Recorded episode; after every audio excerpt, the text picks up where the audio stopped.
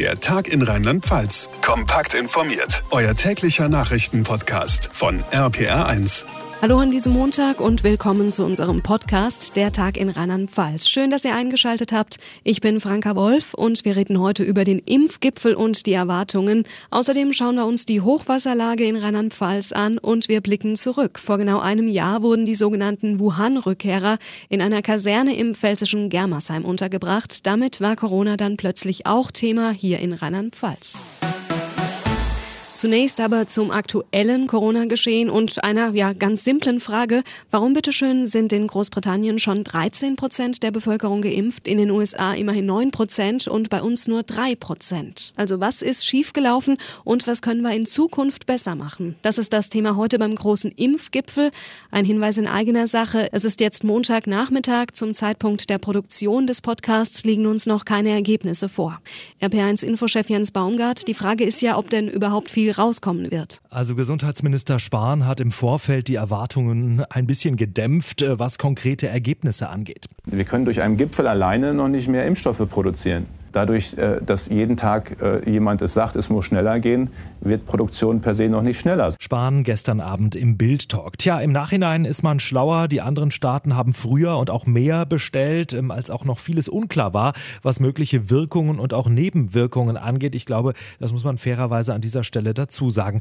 Und trotzdem ist es natürlich die Ironie der Geschichte, dass ausgerechnet die Briten jetzt gerade vom Austritt aus der EU profitieren. Sonst hätten sie ja diesen Alleingang beim Impfstoff vermutlich vermutlich gar nicht durchziehen können. Immerhin heute Morgen hat BioNTech angekündigt, dass man 75 Millionen zusätzliche Impfdosen an die EU liefern will. Äh, das wird die Stimmung bei diesem Gipfel heute Nachmittag vielleicht etwas aufhellen. Ja, inzwischen ist ja sogar im Gespräch, dass der russische Impfstoff bei uns eingesetzt wird. Der ein oder andere wird da vielleicht zusammenzucken. Ja, Sputnik, äh, den alle ja erst verteufelt haben, weil er offenbar zunächst nicht alle Testphasen ordnungsgemäß durchlaufen hat. Das ist inzwischen sozusagen nachgeholt.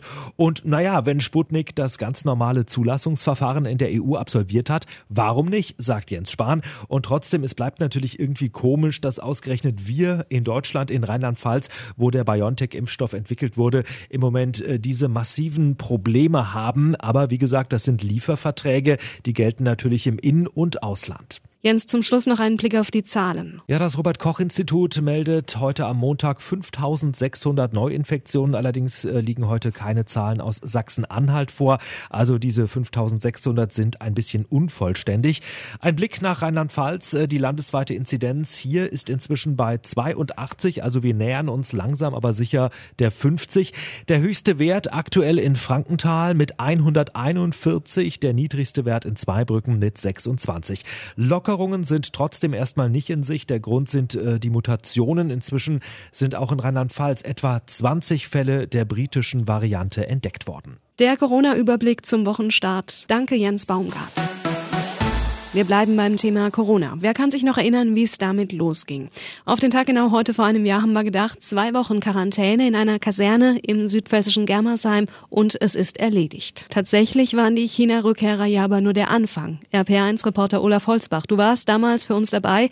Am 1. Februar 2020. Schwang da schon so eine Vorahnung mit? Nein, eigentlich nicht. Die ganze Atmosphäre, auch in der Kaserne, als wir Reporter diese Zimmerchen für die 120 Leute besichtigen durften, da hieß es immer, wir sind vorbereitet, wir kriegen das hin. Ich habe ein sehr gutes Gefühl für die nächsten 14 Tage. Fritz Brechtel, der Germersheimer Landrat, das würde er heute wohl nicht mehr so sagen. Damals lag er richtig. Bundeswehr, Rotes Kreuz, Kommune und Land arbeiteten gut zusammen.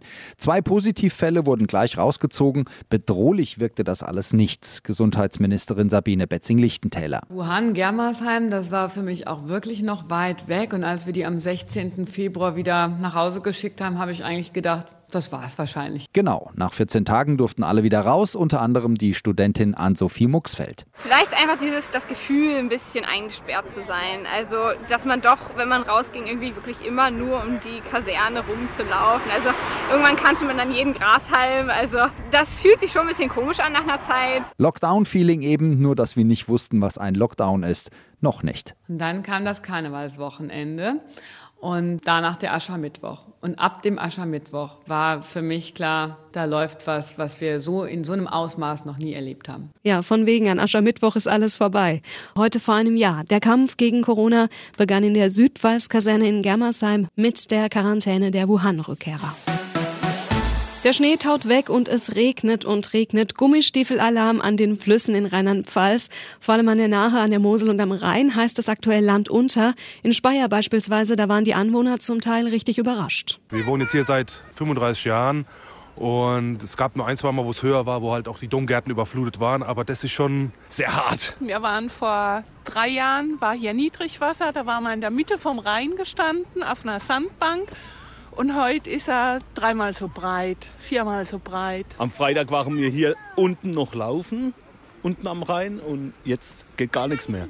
Ich hoffe, dass es schnell wieder zurückgeht, dass man wieder normal laufen kann. Auch RBR1-Reporter Sascha Stein hat sich die Gummistiefel angezogen und hat sich mit dem Mikrofon ans Rheinufer gestellt. Ja, es ist wirklich gewaltig, welche Wassermassen hier den Rhein runterkommen. Der Pegel hier in Speyer hat in der vergangenen Nacht die Marke von acht Metern knapp gerissen. Die Parkbänke hier an der Uferpromenade stehen im Wasser.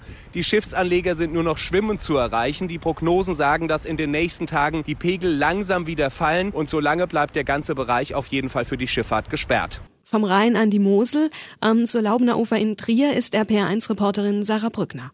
Bei uns an der Mosel ist auf jeden Fall großes Aufatmen angesagt, denn hier ist das Hochwasser bei weitem nicht so heftig ausgefallen wie erwartet. Den Höchststand am Pegel Trier hatten wir gestern mit knapp unter acht Metern. In dem Bereich bewegen wir uns auch weiterhin. Das soll aber in den kommenden Stunden auch wieder um ein paar Zentimeter fallen. Klar, hier sind die Uferwege und die Schiffsanleger überspült. Der Schiffsverkehr ist natürlich eingestellt. Dafür ist das Wasser dann doch zu hoch. Aber alles in allem ist das noch wirklich unbedenklich. Und auch wenn wir ein Stück weiter die Mosel runterschauen, nach Zeltingen und die umliegenden Orte, da haben ja einige Anwohner am Wochenende vorsorglich ihre Keller mal ausgeräumt und es sind auch einige Straßen direkt am Moselufer überspült. Ansonsten ist die Lage aber auch da entspannt. Laut Vorhersage soll die Mosel jetzt im Laufe der Woche auch nicht mehr so stark ansteigen, sondern immer im Zentimeterbereich und dann wird sich das Ganze eher konstant zwischen sieben und acht Metern einpegeln. In Koblenz fließen bekanntlich Mosel und Rhein zusammen. Dementsprechend ist man dort immer doppelt betroffen. RPR1-Reporter Dirk Köster, aber auch bei euch heißt es erstmal durchatmen. Na, die Koblenzer können seit dem Wochenende dem Hochwasser gelassen entgegensehen. Die Feuerwehr hat die mobile Schutzwand komplett aufgebaut. Bis circa 8,40 Meter dürfte der Rhein hier jetzt noch steigen, wird er aber nicht. Der Scheitel sollte im Laufe des Tages nicht viel mehr als 7,30 Meter erreichen. Und auch wenn der Pegel wieder fällt, bleibt die Wand erstmal stehen, so Feuerwehreinsatzleiter Christian Albrecht. Wir lassen die Hochwasserschutzwand hier immer so lange stehen, bis sich die Lage vollends entspannt hat. Also wir lassen sie lieber ein bisschen länger stehen als zu kurz. In der Nacht ist auch in Koblenz die Meldemarke 2 erreicht worden, heißt auch hier ist die Schifffahrt im Moment eingestellt. Die RPR1-Reporter zur Hochwasserlage in Rheinland-Pfalz. Zum Schluss schauen wir zu unseren Nachbarn nach NRW, nach Köln. Normalerweise stehen da in diesen Tagen die Jecken in den Startlöchern, freuen sich auf die fünfte Jahreszeit. In diesem Jahr ist aber alles ein bisschen anders. Corona macht den Karnevalfans einen Strich durch die Rechnung. Da muss man schon gute Ideen haben. In Köln gibt es jetzt Karnevalskonzerte. Und K wird in diesem Fall mit C geschrieben, wie K eben, also Auto. Ja, ausgedacht von Julian Reininger und seiner Eventagentur 5.3. Also ich roll dann mit dem Wagen ins Autokino und dann? Da gibt es dann schon diverse Einweiser, die einem dann sagen, wo man, wo man genau langfahren soll.